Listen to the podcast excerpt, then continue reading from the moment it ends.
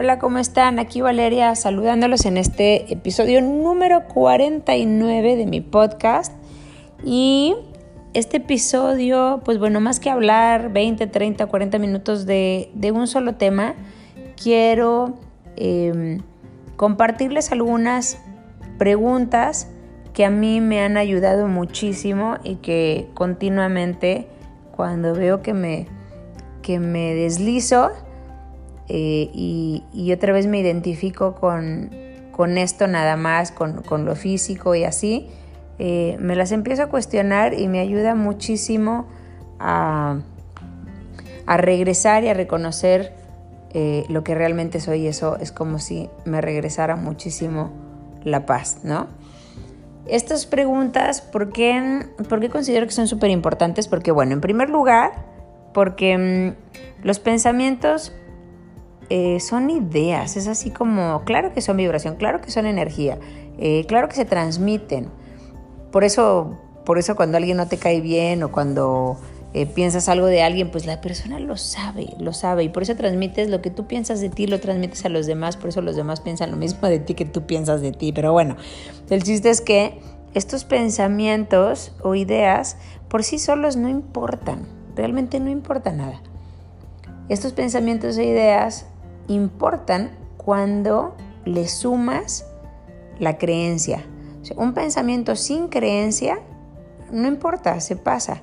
Un pensamiento con creencias o con una creencia que lo refuerce se vuelve fuertísimo y poderosísimo.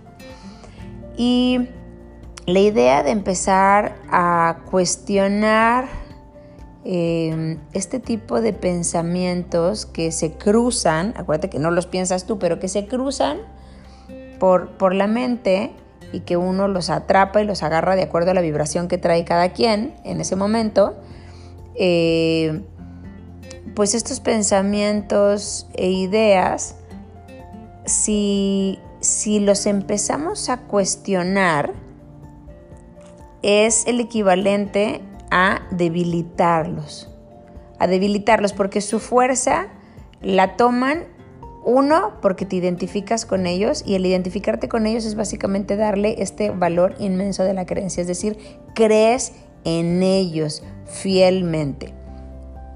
Y, puedes pensar, bueno, pero si ya creo en ellos, ¿cómo le voy a hacer? Ok, aquí es un, un Em, algo que a mí me ayudó mucho como a distinguir intelectualmente y después ya de manera em, ya experimentada.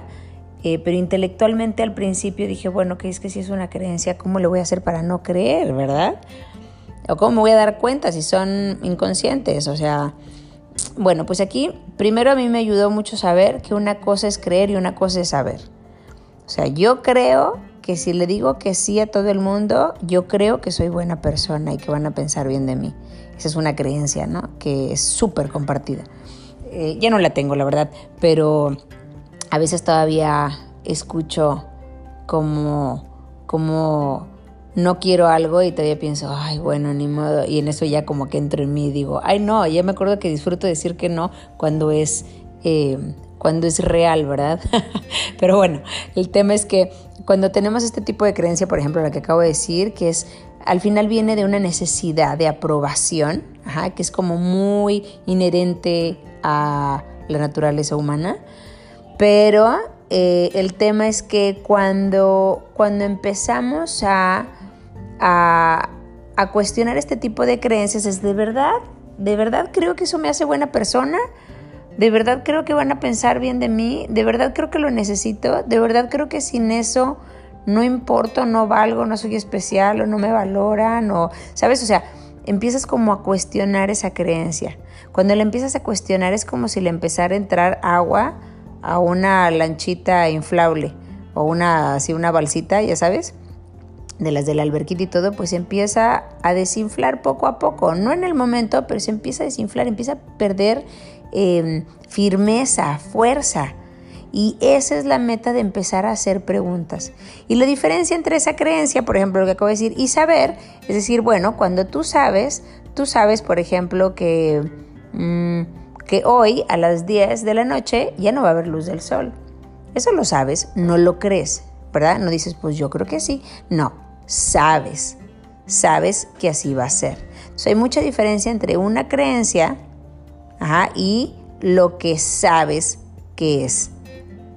Así que una creencia, eh, la verdad es que la mayoría de las veces, como es mental, como es un pensamiento, como viene de genética o del ambiente o de la crianza y depende de otras personas y se va pasando de arriba abajo y viene de experiencias mal interpretadas por una disfunción mental, entonces las creencias por lo regular son mentiras. Es decir, están equivocadas. Vamos a quitarle el término de, de mentira, pero está equivocada. Es una disfunción, es una mala interpretación.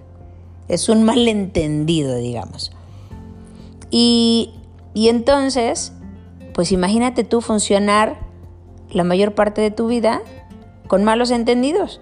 Pues no es de, no es de pues sí, de sorprenderte que entonces a veces estés que pases de preocupado a estresado, a ansioso, a nervioso, a enojado, a irritable, a deprimido, a ansioso, a enojado, a deprimido, a cansado, con insomnio. O sea, pues no es de sorprender, ¿no? Entonces, bueno, para mí estas preguntas, que voy a hacer aquí unas que a lo mejor pueden servirte porque a mí me ayudan muchísimo, de verdad, em, te pueden servir en el día a día a la hora que sientas que, que te estás dejando ir. Y a lo mejor Puedes pensar, ah, es que se me olvida hacer las preguntas. Bueno, pues puedes ponerte recordatorios para hacértelas. Pero cada vez que tú cuestiones esto, tú imagínate el equivalente a que la mente está diciéndote todo el tiempo como si fuera eh, un em, narrador, ajá, de un rally, ¿no? Así de que, y ahora sube por aquí, baja por aquí, cruzate el río y nada, y sube, brinca las piedras, agarra tierra, sigue corriendo, sigue corriendo, súbete por la montaña, bájate por la montaña, y tú vas así todo acelerado y todo exhausto, y caminas y subes y bajas y subes y bajas y subes y bajas, y eh, el poder hacer un alto y decir, a ver, número uno, ¿por qué me estás diciendo que haga esto si sigo haciendo esto y no he llegado a ningún lado y tengo años haciendo esto, haciéndote caso? Y no he podido llegar a ningún lado. Entonces, ¿qué me hace pensar que si sigo voy a llegar a algún lugar? Entonces, una, te ayuda a detenerte en el rally y ya no seguir desgastándote sin motivo. Dos, cuando ya le preguntas a este narrador, a ver qué onda, o sea, ¿por qué? O sea, ¿por qué me dices que haga esto? ¿Por qué tengo que hacer esto que me dices? ¿Por qué siempre tengo que hacer lo que dices? Y no nada más eso, sino que parece como si se burlara, ¿no? ¿Estás de acuerdo que muchas veces tú dices, ay, eh, pensé en que voy a hacer esto y lo haces y luego resulta que estaba mal y luego dices, ay, qué tonto soy. O sea, primero te dice o te aconseja que hagas una cosa y luego te dice que eres tonto por hacerla. O sea, vamos, date cuenta de la disfunción tremenda, ¿no? Y de lo que se trata aquí es no de hacerlo un enemigo, porque realmente yo no creo que sea enemigo. Así, así de que, wow, eres mi super enemigo. No, no, no, no. No, no, no significa que sea bueno o malo. Simplemente eh, son malos entendidos, está equivocado, es una disfunción. No le puedes hacer caso a alguien así, ¿verdad? O le harías caso a alguien que tiene un desorden mental, ¿verdad que no?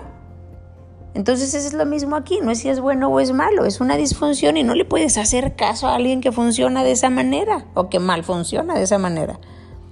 Y cuando empezamos a hacer este tipo de cuestionamientos al narrador del rally, pues resulta que vamos haciendo que el narrador se vaya quedando callado y ya no diga todo tan corridito y tan seguidito y que te ordene cosas, ¿no? Porque ya pues empieza a sentir débil, ¿verdad? Porque ya se siente observado, ya sabe que hay alguien que le está diciendo, a ver, ¿por qué me estás diciendo eso? Eso ya no lo voy a hacer, eso ya no te lo creo, ya pasé por ahí, no he llegado. Entonces, bueno, espero que se haya entendido un poquito la analogía. A mí me encantan las analogías y, dije que iba a empezar con preguntas y ya llevo un rato hablando de un tema. Pero bueno, creo que es importante el, el aclarar porque para mí hacer preguntas, creo que las preguntas adecuadas te, te llevan hacia una ruta adecuada. Entonces, para mí es muy, muy bueno el poder hacer esto continuamente. Pero bueno, algunas de las preguntas que a mí me sirven, voy a hacer muchas, no digo que todas te sirvan, no tienes que agarrar todas, simplemente escuchas algunas, las que digas, estas me funcionan, ¿eh? Voy a apuntar estas y la siguiente semana me voy a estar cuestionando esto. Y créeme, se empieza a abrir un panorama totalmente diferente y no lo vas a ver el primer día ni el segundo como tampoco lo ves el día que te tomas un jugo o dos. O sea, esto, eh, esto se va construyendo se va construyendo. Claro que a veces con una sola pregunta hay muchas personas que ya, ¡boom! O sea, despiertan en gran cantidad, pero el camino de todos es diferente. Yo te digo cómo ha sido el mío y por eso te comparto esto que estoy segura que sí te puede ayudar. Pero bueno, de las primeras preguntas que yo empiezo a hacerme es, es, ¿es mi mente la que está creando esta infelicidad? O sea, cuando algo me hace sentir mal, pregunto, ¿es mi mente la que está creando esta infelicidad o es real? Luego siguen pasando pensamientos y pregunto, ¿es verdad lo que está pasando por la mente? Que muchas veces preguntas por mi mente, pero luego ahí pregunto, ¿realmente es mi mente o es la mente compartida? También cuestiono por qué pienso eso o por qué creo que pienso eso. ¿Por qué percibo de esta manera? Creo que realmente hay algo que me ayuda a pensar así, algo que hace que piense así. Estoy segura de que eso que pienso es lo mejor para mí o es lo peor para mí. Estoy segura de que eso es bueno o estoy segura de que eso es malo. ¿Realmente yo estoy bien y todos los demás están mal? Bueno, esa me encanta preguntármela cuando de repente digo, no, no, no, es que esto debería y entra esta disfunción en la que yo sé que tengo la verdad y entonces ahí digo, a ver, a ver, ¿realmente yo estoy bien y los demás están mal? ¿O de quién es esa voz que se oye? ¿Por qué suena tan parecida a la mía? Cuando siento que me estoy hablando feo, digo, ¿por qué me maltrato de esa manera? ¿O por qué me describo así? Cuando digo, bueno, es que yo soy tal o tal, decía, bueno, pero ¿por qué me describo así? ¿Qué creencia tengo que percibo de esta manera? Cuando veo que algo me molesta, sea de alguna persona o lo que sea situación o así, siempre pregunto, em, ¿siempre me ha molestado esto? Y si yo soy la que está mal, y si yo soy la que está equivocada, o si yo soy la que está percibiendo equivocado, cuando mm, a veces, por ejemplo, me molesto, no sé, con mi pareja, con mis hijos, con mi mamá, con mi papá, mis hermanas, lo que sea, pregunto, ¿esto realmente es amor? ¿O esto realmente es hablar bien? Y luego me cuestiono mucho por qué me porto diferente según la etiqueta, por qué me comporto diferente si soy tía, por qué me comporto diferente si soy mamá, por qué me comporto, me comporto diferente si soy pareja, por qué me comporto diferente si estoy con amigas o si estoy con personas que no conozco, si estoy con personas mayores, o sea, ¿por qué ese cambio? Ajá, cuando estoy aquí, acá o acá, ¿por qué me comporto diferente con etiquetas? ¿Por qué no siempre igual? Y luego cuando dices, bueno, y en algunas cosas sí soy igual, entonces, ¿por qué siempre reacciono igual? ¿Acaso reaccionar siempre igual, pero querer hacerlo diferente y no lograrlo, eso es libertad? Entonces, no soy libre. Y si no soy libre, ¿de qué no soy libre? ¿Y me puedo liberar? ¿Hay otro camino, de, o sea, otro camino para vivirlo? O sea, ¿hay otra forma de vivir? ¿Qué tengo que hacer para vivir emocionalmente mejor? ¿Hay solución a esta reacción? ¿Puedo ver desde otra perspectiva? Y luego también me, gusta mucho cuando me empiezo a confundir con mi cuerpo, empiezo a pensar, creo que soy mi cuerpo, ¿qué pasaría si no fuera este cuerpo? Que fuera otro. ¿Y cómo puedo asegurarme de que no soy mi cuerpo? Ese me ayudaba muchísimo. Yo decía, bueno, que ya me queda claro intelectualmente que no soy mi cuerpo, pero ¿cómo me puedo asegurar de que no soy mi cuerpo? Y de verdad empiezan a, a surgir no, no respuestas em, parafraseadas, digamos, no respuestas textuales como escuchamos algunos pensamientos. No, no, no, empieza a cambiar eh, la perspectiva cuando empezamos a cuestionarnos estas cosas. Después, en cuanto a incertidumbre y así, empiezo a cuestionar, ¿el futuro realmente lo puedo controlar? O cuando pienso que esto va a ser así, o que esto vaya a ser así, o que quiero arreglar esto así, o que quiero planear esto así, ¿realmente creo que tengo el control de algo o de alguien? ¿Para, para qué me mortifico o enloquezco tratando de controlar algo que no puedo controlar? Cuando siento que, que mi humor está cambiando, pienso, ¿qué me podría ayudar a sentirme mejor en este momento? Pero realmente, ¿qué en este momento podría ser así un cambio significativo? Y las respuestas que te puedan llegar o las sensaciones que te puedan llegar, luego pregunto, ¿me doy cuenta que lo que persigo siempre es paz y calma? ¿Es lo único que estoy persiguiendo? Otras preguntas que se me hacen así como les llaman higher questions, pero son las preguntas como pues sí más elevadas y que dices, ¿sé a qué venimos aquí? O sea, entiendo la conciencia, veo desde la conciencia, creo que hay algo más que esto que veo. Tengo fe, tengo realmente fe y creo creo que el mundo está a mi favor o creo que el mundo está en mi contra creo en algo más grande, creo en Dios, en la divinidad o como sea, realmente no creo, sino tengo certeza de que hay algo que camina conmigo y que siempre está conmigo. Dedico tiempo a ver mi parte real, a, realmente em, pues aumentar esta dimensión en mí para realmente tener la calma y la felicidad, que es lo que siempre persigo de una u otra manera, creo que tengo algún poder de influir en mi percepción, es decir, que voy a poder ver las cosas de diferente manera, las circunstancias, las situaciones, a las personas. ¿Realmente conozco mis miedos o están tan profundos que ni siquiera los veo? También me encanta cuestionarme porque a veces todos yo creo que vemos la situación de alguien y tú la ves tan clara desde afuera y dices, oye, pero está clarísimo que tal persona le hace tal y que ella como quiera lo está aguantando y tal, tal, tal. Tú ves perfecta la novela, pero me gusta cuestionarme el qué sucede en mí que se ve hacia afuera y que yo no veo. Me encanta cuestionar si realmente tengo la capacidad ya de reconocer mis emociones. Si realmente me siento aceptado, no nada más por los demás, sino por mí. Si realmente me gusto, me gusto, me caigo bien.